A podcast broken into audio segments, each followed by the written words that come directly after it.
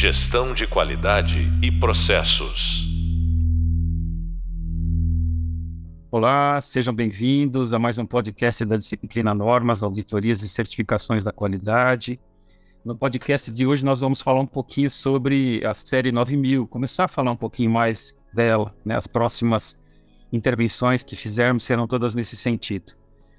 Vamos passar algumas experiências que vivenciei ao longo dessa carreira, que já passa de 29 anos, mais ou menos, talvez até um pouco mais, 30, 31 anos, é, não só como engenheiro de uma fábrica onde eu comecei a trabalhar, mas também como consultor.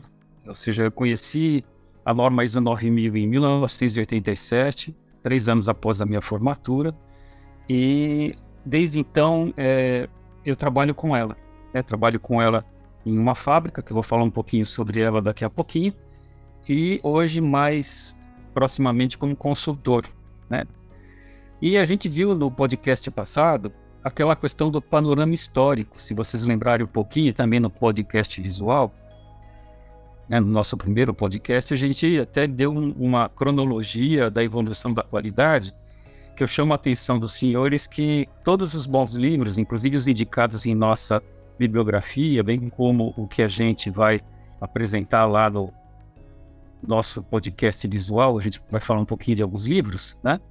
É, seria importante uma leitura antecipada. Interessante também que para as próximas intervenções, né, os próximos módulos, pudessem também dar uma olhadinha na norma ISO. Hoje a gente vai começar a falar um pouquinho da ISO 9001. Já falamos da 17025 no podcast anterior. E vira e mexe vai aparecer uma nova ISO, aí, que são normas das diversas áreas do conhecimento humano que a ISO, como nós falamos na nossa intervenção anterior, é, tenta padronizar uma série de atividades no mundo. Só para que a gente tenha uma contextualização, é, no nosso podcast visual, nós apresentamos três imagens, né? Do botijão de gás, a do hidrômetro, que é um medidor de água que a gente tem lá no cavalete do nosso condomínio ou da residência, e do regulador de gás, que é aquele registro, vamos dizer assim, que vai em cima do botijão de gás uh, ah, para regular a chama dos fogões, né? seja ele o gás de rua ou o gás é, de botijão, todos eles têm que ter um registro para regulação do, do, da pressão. Bom, o que, que tem a ver é, eu mostrar essas imagens para os senhores, né, lá no podcast visual? Então, por que do botijão? Porque com, com o botijão eu tive um contato mais íntimo com a questão da ABNT. Se os senhores lembrarem, a ABNT então é uma empresa que faz normas, né? Ela é privada, né? Não é vinculada a nenhum órgão federal, nem governamental. Ele é autônomo, independente. E ela faz normas, né? Então, a norma do, do botijão de gás, só para criar um certo contexto com o qual eu trabalhei há muitos anos atrás, eu lembro até de ensaio, né? Além do ensaio da pintura, aquela, aquela cor azul, geralmente, né? Que eu trabalhava era de tom azul. Hoje existem várias cores, aí até dourada, né? É, cada fabricante põe uma cor. Mas esses botijões, eles é, eram manufaturados de acordo com a norma BNT. E só para vocês terem uma ideia, eu acho isso interessante para comentar, a nossa fábrica tinha uma piscina, porque, se não me falha a memória, cada mil botijões a, gente era obrigado a estourar, a explodir um, para verificar se ele estava de acordo com as prescrições para suportar aquela pressão. Então, esse foi o contato que, vamos dizer assim, foi o primeiro contato que eu tive com a ABNT. E aí, de repente, essa mesma fábrica, essa fábrica era bastante grande na época, hoje ela está bem reduzida, ela sofreu com todas essas crises que pela qual o nosso país passou. Ela também fabricava e fabrica é, até hoje hidrômetros, né? que são os medidores de água. Nessa questão do medidor de água, é interessante comentar que a intervenção era mais próxima com o Inmetro. Então, se vocês lembrarem, o Inmetro é um órgão executivo, lá do Cometro, do Cimetro, que faz auditorias, né? Lembra que eu falei para vocês lá na RBC, na Rede Brasileira de Calibração, também tem a marca de conformidade, mas também o Inmetro presta um serviço que é o serviço de calibração, no caso dos tanques que fazem a aferição desses hidrômetros, né? Eles são regulados para, eu citei até isso no podcast anterior, né? Então ele, ele tem que estar lá um metro cúbico, por exemplo, tem que passar aquele metro cúbico de água, tem que passar também é, por dentro do medidor. Então a gente vai regulando o medidor para ver se ele está medindo de forma correta. E o regulador de gás, esse a gente tem uma experiência maior, até citei bastante, vou ser bem rápido aqui, que é ela, a rigor, ele tem a marca de conformidade, então eu passava por auditorias do Inmetro, não somente quanto ao produto, mas também quanto à, à manufatura, né, que seria o processo prescrito pela norma BNT, como também pelo sistema de gestão da qualidade, que é o objeto maior a partir do nosso podcast de hoje. Então eu fiz aqui uma analogia e gostaria que depois os senhores uma, dessem uma olhadinha, se possível, na norma ISO 9001-2015, que é a que está em vigência hoje.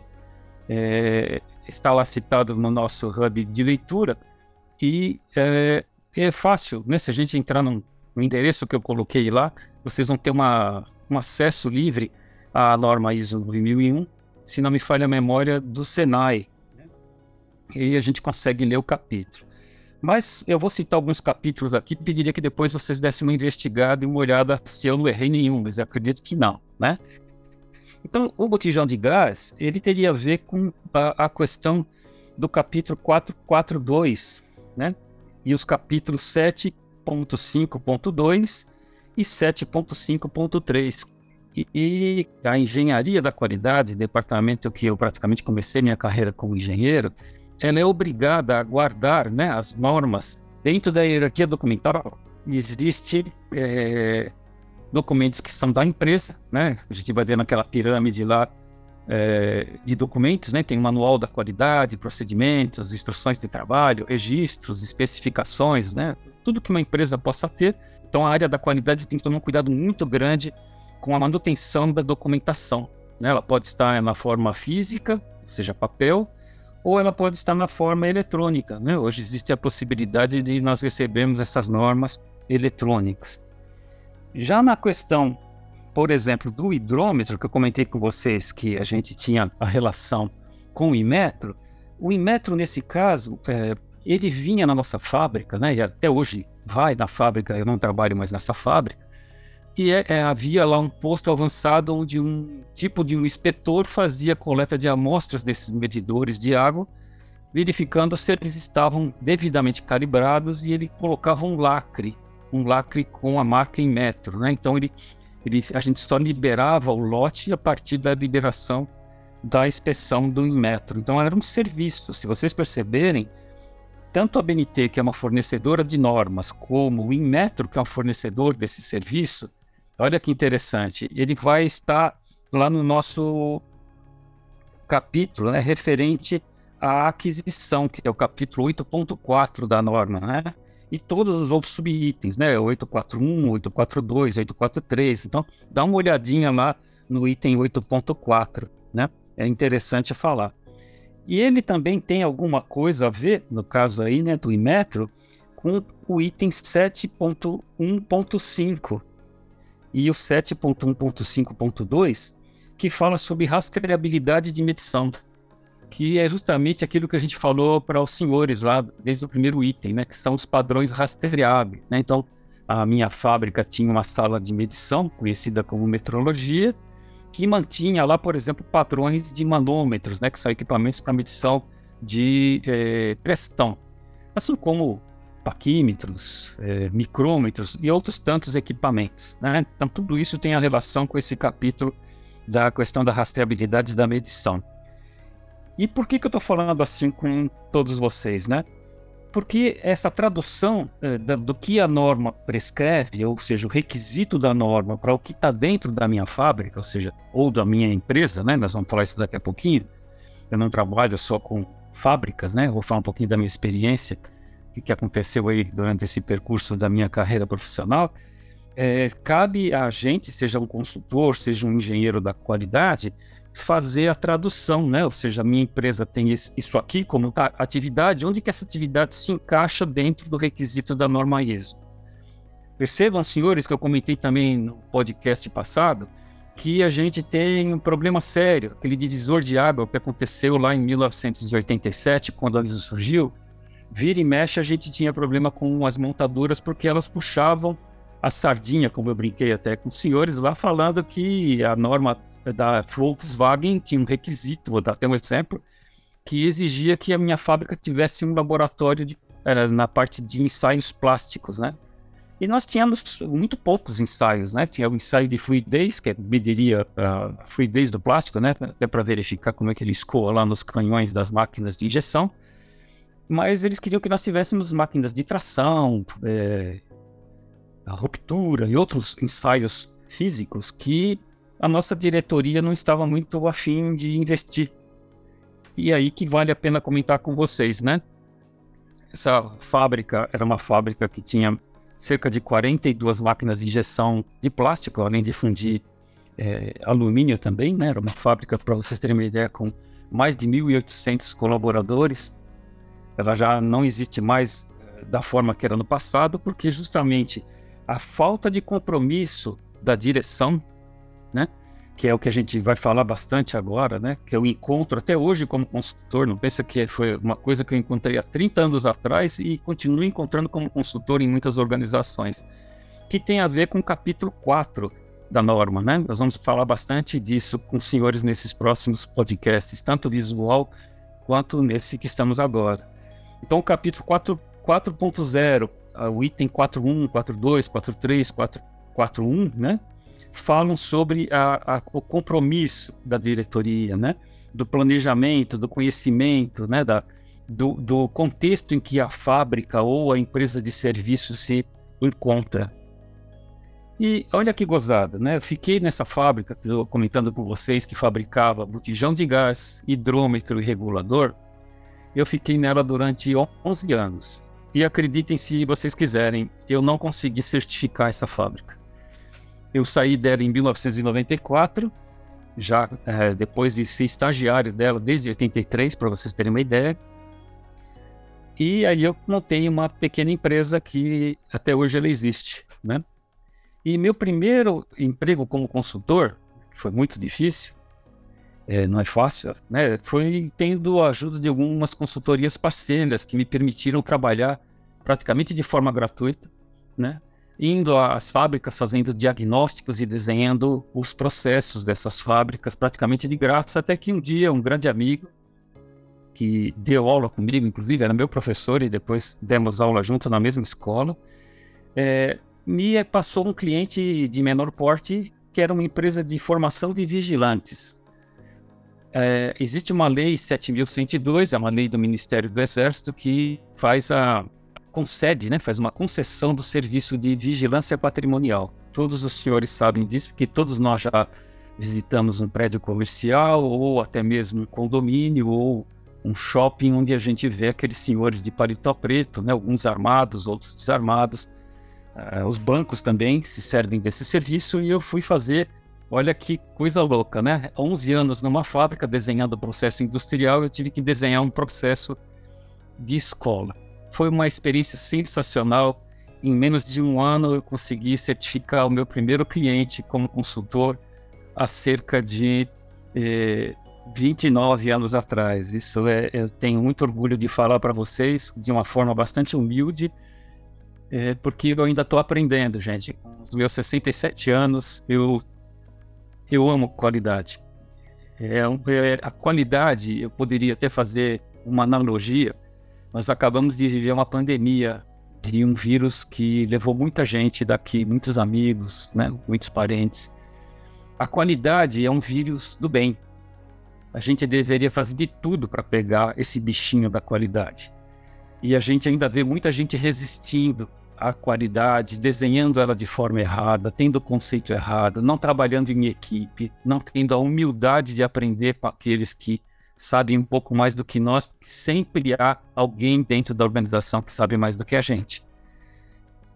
Para vocês terem uma ideia, nesses 29, quase 30 anos de consultoria, eu já trabalhei em empresas de recuperação de alumínio, Hoje estou com uma fundição de soldas abaixo de estanho que vão nos celulares, né? Solda de circuitos de TV, de computador, uma empresa bastante bacana.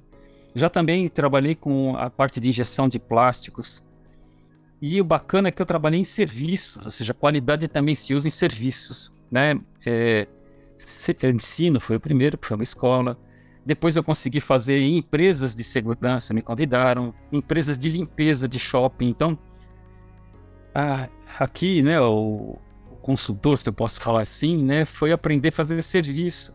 Serviço na área de limpeza, higienização hospitalar, shopping centers, fábricas, né?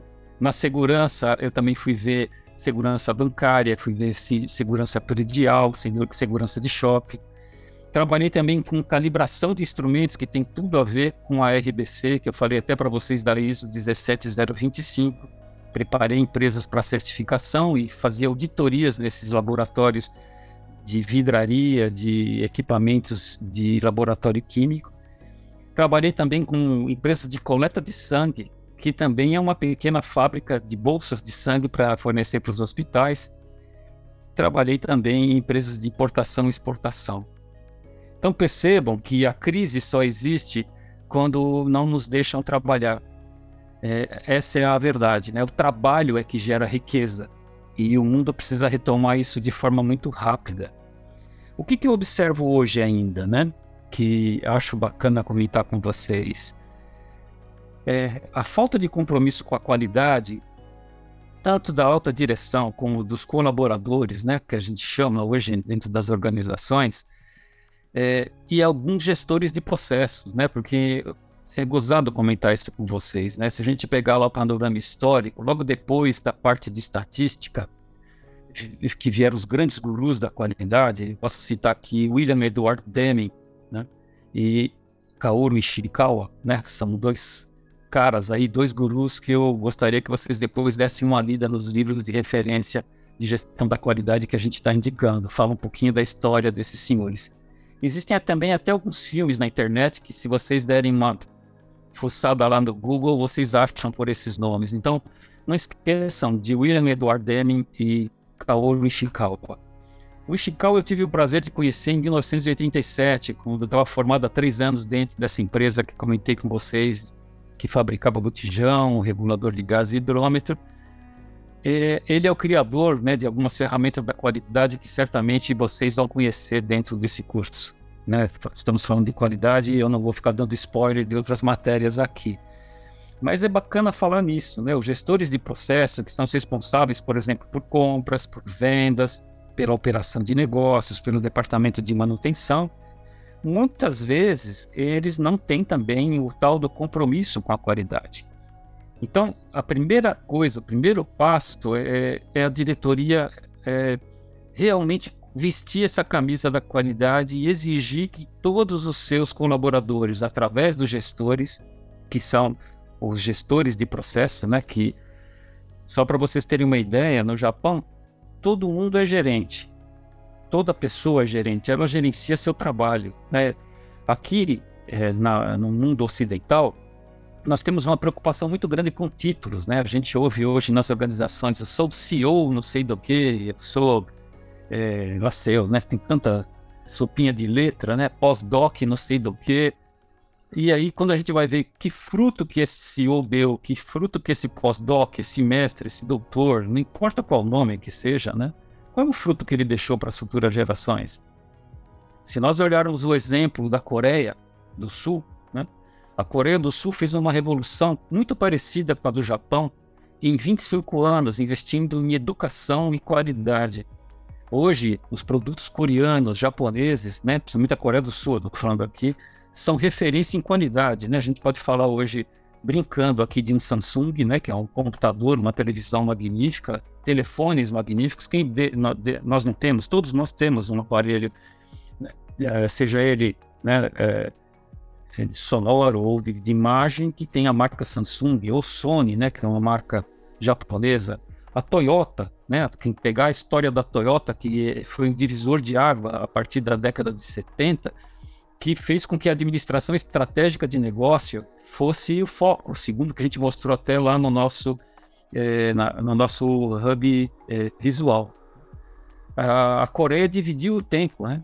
Antes da, da qualidade e depois da qualidade de acordo com o modelo japonês da Toyota, né? Falou qualidade, pensou Toyota, pensou qualidade. A Honda é outra marca sensacional. E assim vai, né? São referências. Então, se a gente não mudar a, a cabeça de nós próprios, seres humanos, nós não vamos conseguir mudar o mundo. Enquanto houver pessoas que acham que sabem mais do que os outros, que não sabem trabalhar em equipe, né, que discriminam a, a, a diversidade, né? eu já falei isso uma vez e repito, a qualidade é a soma inteligente das diferenças e não das igualdades. Porque se a gente fizer tudo igual que está sendo feito hoje, certamente o planeta não vai suportar isso já está mostrando para todos nós. E isso é decorrente de processos que não é, foram bem estudados no passado, até por ignorância daquela tecnologia. Mas hoje a gente tem como fazer coisas melhores. Né? E onde é que entra tudo isso daí? Tudo isso aí entra na definição do que a gente chama de política da qualidade na empresa. Lá, se vocês olharem, vão ver lá no capítulo 5, né, entra muito o capítulo 4 e o capítulo 5, que ainda continua sob responsabilidade da direção, que tem um itemzinho lá, se não me falha a memória, 5.1.2, que é o foco no cliente. Ou seja, as empresas que não têm foco no atendimento da satisfação dos seus clientes, ela não vai sobreviver. E aí tem um segredo que nós vamos comentar aqui, que fica redundante, mas vale a pena comentar. Não esquecer que dentro da nossa organização, o posto de trabalho, a pessoa a quem eu atendo, Imaginemos assim, né? Eu faço um pedido de compras. Eu sou um cliente que peço ao, comprador para adquirir um, determinado produto. Se esse comprador ouvir a minha voz errada e comprar o produto errado, isso dentro da organização vai acontecer um problema de processo, que a gente chama isso de não conformidade dentro da ISO 9000, que tem um capítulo específico também que nós vamos ver nas próximas uh, aulas ou próximos assuntos que vamos conversar, né? Se eu não atendo o processo interno, como é que eu vou atender o processo externo? Ou vamos imaginar agora que eu tenho um diretor que tem uma visão muito pequena da coisa, fala, ah, mas não faz mal, a gente corrige aqui dentro esse defeito. O cliente lá fora está satisfeito, só que a gente tem que pensar agora, a que custos? Nós vamos falar em custos da qualidade, né, também que vocês vão ver isso, né? Ou da má qualidade, como alguns autores chamam. Vamos também citar um livro bastante importante, embora antigo, sobre esse assunto. Né?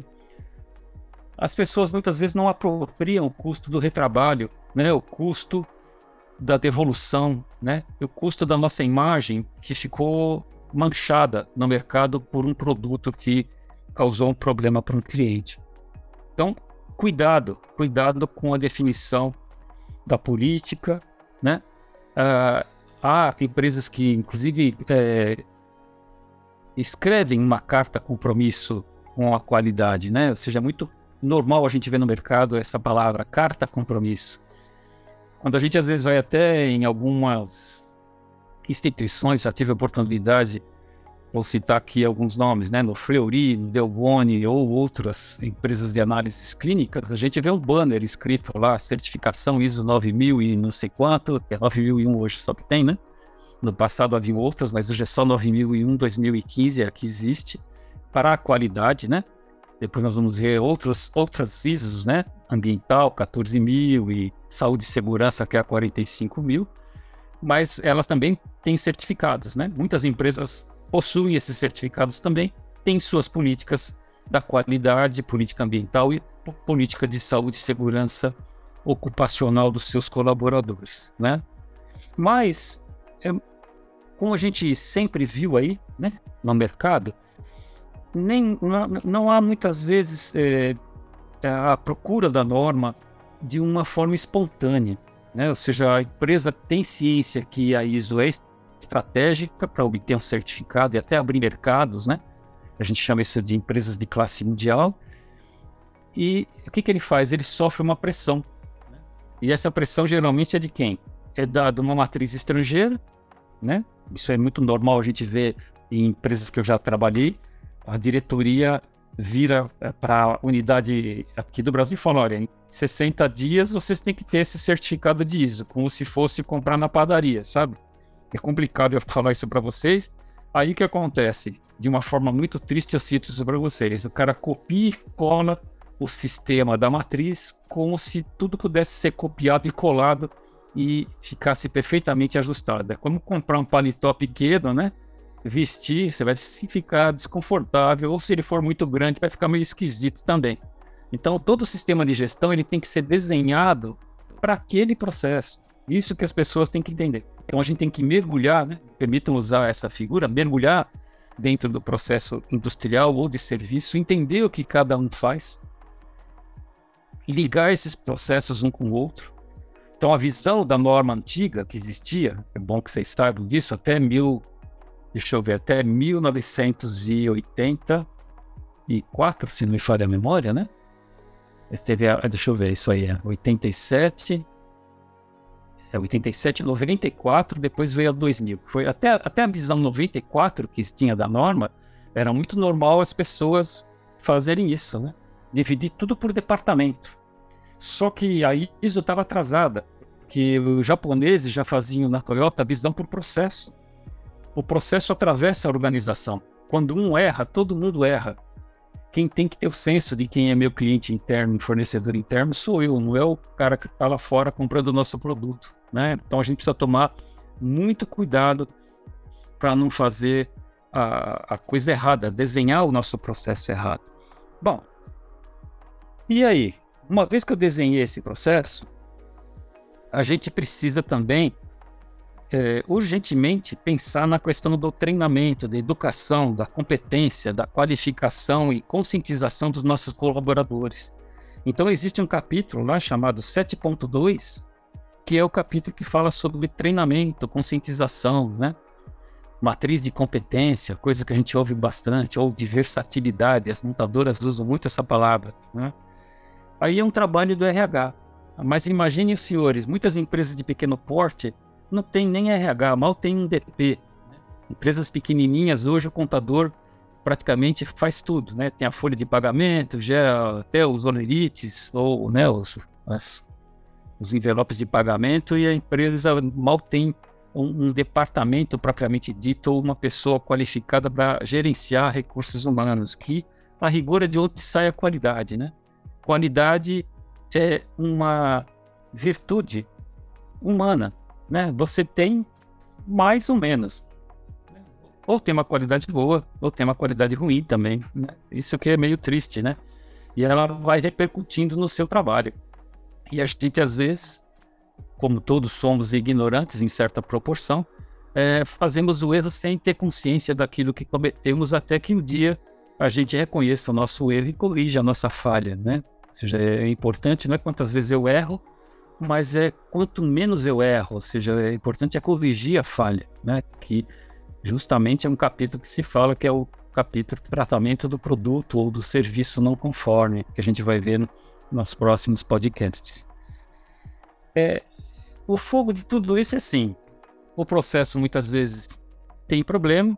Vocês vão ver lá, lá no, no nosso podcast visual, e se não me falha a memória, no podcast número 6, falar um pouquinho sobre auditorias da qualidade, né, onde a auditoria interna é uma ferramenta magnífica de treinamento. E muitas vezes a empresa também, por ser de pequeno porte, não tem auditores. Né? Então ela contrata auditores externos. E a auditoria é feita de uma forma errada, faz-se um sistema errado, e aí vem um órgão certificador que muitas vezes também é conivente. Chama atenção para isso. O órgão certificador, gente, ele também é um fornecedor, né? Ele está também no item 8.4.